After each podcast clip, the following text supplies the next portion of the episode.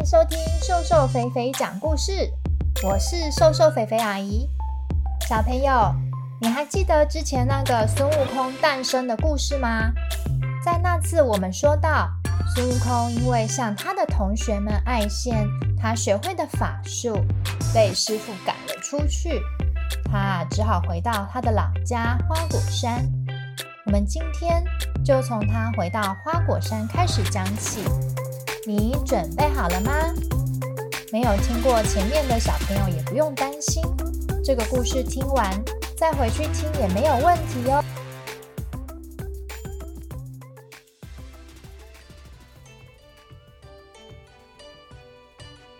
孙悟空回到花果山，看到猴子们都无精打采、闷闷不乐，他问长臂猿长老：“发生什么事了？”长臂猿长老说：“有一只妖怪啊，跑来花果山捣蛋，欺负我们大家呀！”孙悟空非常生气，他问：“那是什么妖怪？他住哪？我去修理他。”长臂猿说：“这只妖怪啊，叫做混世魔王，他住在北方，他很强啊！哎。”我们没有人能够打败他呀。孙悟空说：“你放心吧，我跟圣人学了一身法术，我可以打败他的。你们等我回来。”说完，他跳上一片云，飞向北方妖怪住的地方。孙悟空飞到一座乌漆抹黑的大山，山上有一个山洞，山洞外有几只小妖看守着。孙悟空两三下就把小妖们给打倒了。里面的混世魔王听到外面的吵闹声，走出来看：“你这只小猴来做什么？”孙悟空说：“你去花果山胡闹，欺负我的猴子子民，我来帮他们报仇了。”混世魔王笑着说：“哈哈哈哈！”我都要看看你有什么本事！孙悟空拔下了一撮毛，往空气一吹，所有的毛都飞了起来，每根毛居然都变成了一个孙悟空了。所有的孙悟空都冲向混世魔王，每个人都打了魔王一拳。混世魔王吓一跳：“我的天哪，这是怎么回事啊？”他试着跟所有的悟空都打了起来。真正的孙悟空在一旁边看边笑，哈哈，这叫做分身术啦，笨魔王！混世魔王敌不过这么多只孙悟空，他被打败了。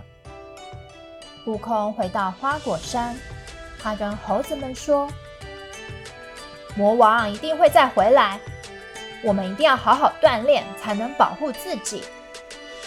于是他每天都带着猴子们操练，组成了一个军队。长臂猿长老很高兴地说：“太好了，我们再也不怕魔王来打扰我们了。”孙悟空说：“嗯，我觉得我们的武器还是不够厉害，我要去找一个全世界最厉害的兵器。”你知道哪里有厉害的兵器吗？长臂猿长老说：“听说啊，东海龙王好像有哦。”孙悟空听完，叽里咕噜念了一个咒语，往小溪里一跳。原来这个咒语是让他可以像鱼一样在水里呼吸的。他往海的方向游去，水越来越深。慢慢的，他看到远远的深海里有一个非常大的宫殿呢。孙悟空往宫殿里走去，里面的龙王跟龙后正在喝下午茶呢。龙后看到孙悟空，便问：“你是谁呀？你来做什么啊？”孙悟空说。我是孙悟空，我想要跟你们要一个兵器，因为我的力气很大，需要一个非常重的兵器才配得上我。龙王跟旁边的乌龟士兵说：“去给孙悟空找一个兵器来。”乌龟士兵走出宫殿，过没多久，扛了一把巨大的剑，气喘吁吁地回来了。孙悟空拿起剑，咻咻的比划两下。这把剑太轻了啦，还有更重的吗？龙王跟旁边的虾兵蟹将说：“你们几个再去拿更重的来。”过没多久，虾兵蟹将一起拖着一个巨大的长矛走了过来。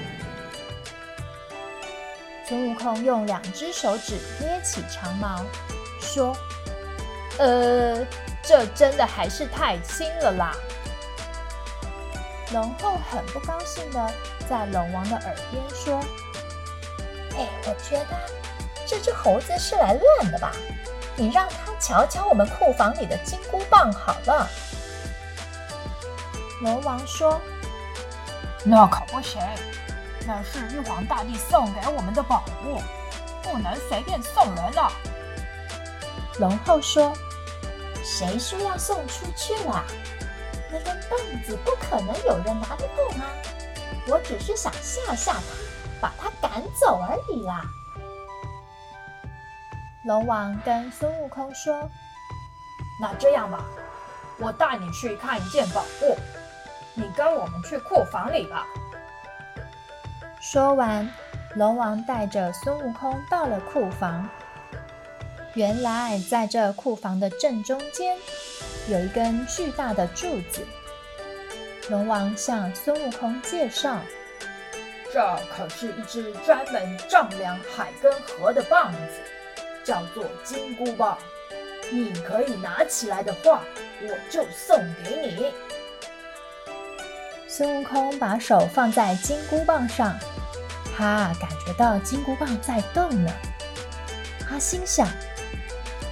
我觉得这只金箍棒应该是会听我的话。孙悟空继续把手放在金箍棒上，他说：“变小。”没想到金箍棒真的变小了，刚好适合孙悟空拿在手上当兵器。孙悟空拿起金箍棒，对着它又吹了一口气，金箍棒变得更小了。像一根针一样，他把金箍棒藏在耳朵里，然后跟一旁惊讶到嘴巴合不拢的龙王说：“谢谢你的礼物，我带走了。”龙王气急了：“我一定要去跟玉皇大帝告状！”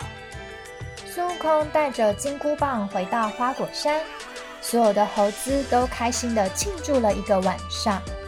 到了睡觉的时候，孙悟空觉得很累，正在昏昏沉沉的时候，突然来了两个小鬼，把孙悟空抓了起来，一路拖到一个阴森森的地方。孙悟空抬头一看，门口写着“幽冥界”。孙悟空大喊：“不可能，我不会死啊！我是长生不老的。”说完，他从耳朵拿起金箍棒。大叫：“变！”金箍棒变大了，他挥着金箍棒把两个小鬼打倒了。然后他继续往前走，前面是掌管幽冥界的阎罗王的宫殿。他一边走，一边挥舞着金箍棒，一路打倒了许多妖魔鬼怪。阎罗王从宫殿里走出来，问道。这里发生了什么事啊？孙悟空说：“我才要问为什么我会在这里啊！我应该是长生不老的啊。”阎罗王说：“不然我查一下。”阎罗王查着生死簿，在上面看到了孙悟空的名字。你是三百年前出生的。你的阳寿就是到今天为止，生死簿写得清清楚楚。孙悟空很生气，他拔了两根汗毛，吹了口气，两根毛变成毛笔和墨水。孙悟空抢过生死簿，把自己的名字给划掉了。阎罗王说：“哎，你不能这样乱来啊！”孙悟空才不管他呢，还把生死簿上所有他认识的猴子全部都划掉了。孙悟空说：“现在不是只有我长生不老，还有我花果山上的猴子，全部都不会死。”在这个时候，天上的玉皇大帝宫殿来了一个访客，那是东海龙王。东海龙王先向玉皇大帝行了一个礼，说道：“我东海龙王来禀报玉皇大帝，您赐给我的金箍棒被一个叫孙悟空的猴子给抢走了。”话刚说完。阎罗王也进来了。阎罗王行完礼，说：“有一个叫孙悟空的猴子，居然把自己的名字从生死簿上划掉了。”玉皇大帝身旁的天将在玉皇大帝耳边轻声说道：“那就是三百年前从石头里蹦出来的那只猴子。”玉皇大帝说：“嗯，我记得他。这只猴子惹太多麻烦了，天兵天将，去花果山把孙悟空给抓来。”这时，站在一旁的神仙们走出了一位神仙，他叫做太白金星。太白金星说。陛下，我们可以在天庭给孙悟空一份工作，这样我们可以盯着他，让他不能到处捣蛋。玉皇大帝觉得这个点子不错，嗯，那就让他来天庭看守蟠桃园吧。这时，花果山上的孙悟空。正在跟猴子们炫耀他的功劳。哎，我把你们的名字都从生死簿上划掉喽，你们会跟我一样长生不老嘞！正当大家在欢呼的时候，一位神仙出现在孙悟空眼前。我是太白金星，玉皇大帝要我来邀请你到天庭上班。孙悟空很得意的跟着太白金星回到了天庭，他甚至没有对玉皇大帝行礼呢。太白金星提醒他：“悟空，你应该要跟玉皇大帝行礼。”玉皇大帝说：“悟空刚来，不懂行礼没有关系，你以后就负责看守蟠桃园吧。”接着，一个园丁带着孙悟空去蟠桃园。蟠桃园里到处都是闪闪发亮的桃子树。园丁说：“这些呀，可不是一般的桃子啊！只要吃上一口，每个凡人都可以长生不老呢。”能在天庭上班，孙悟空觉得既骄傲又得意。从此以后，他每天都很认真地巡逻，数着桃子。小朋友，孙悟空到底能够乖乖地在蟠桃园待多久呢？后来又发生了什么有趣的故事呢？瘦瘦肥肥阿姨今天就先说到这边，下次我们会再继续讲哦。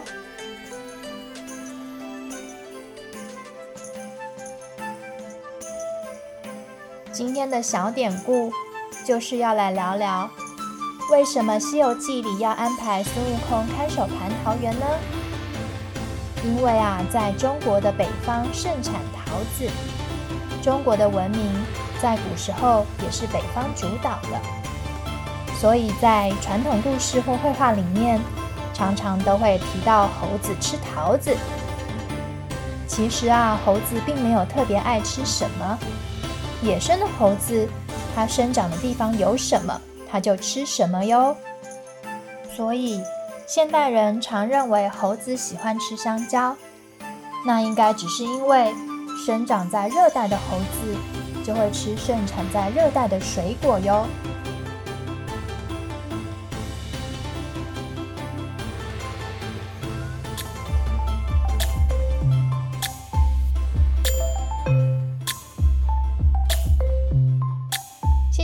收听瘦瘦肥肥讲故事，咱们下回见。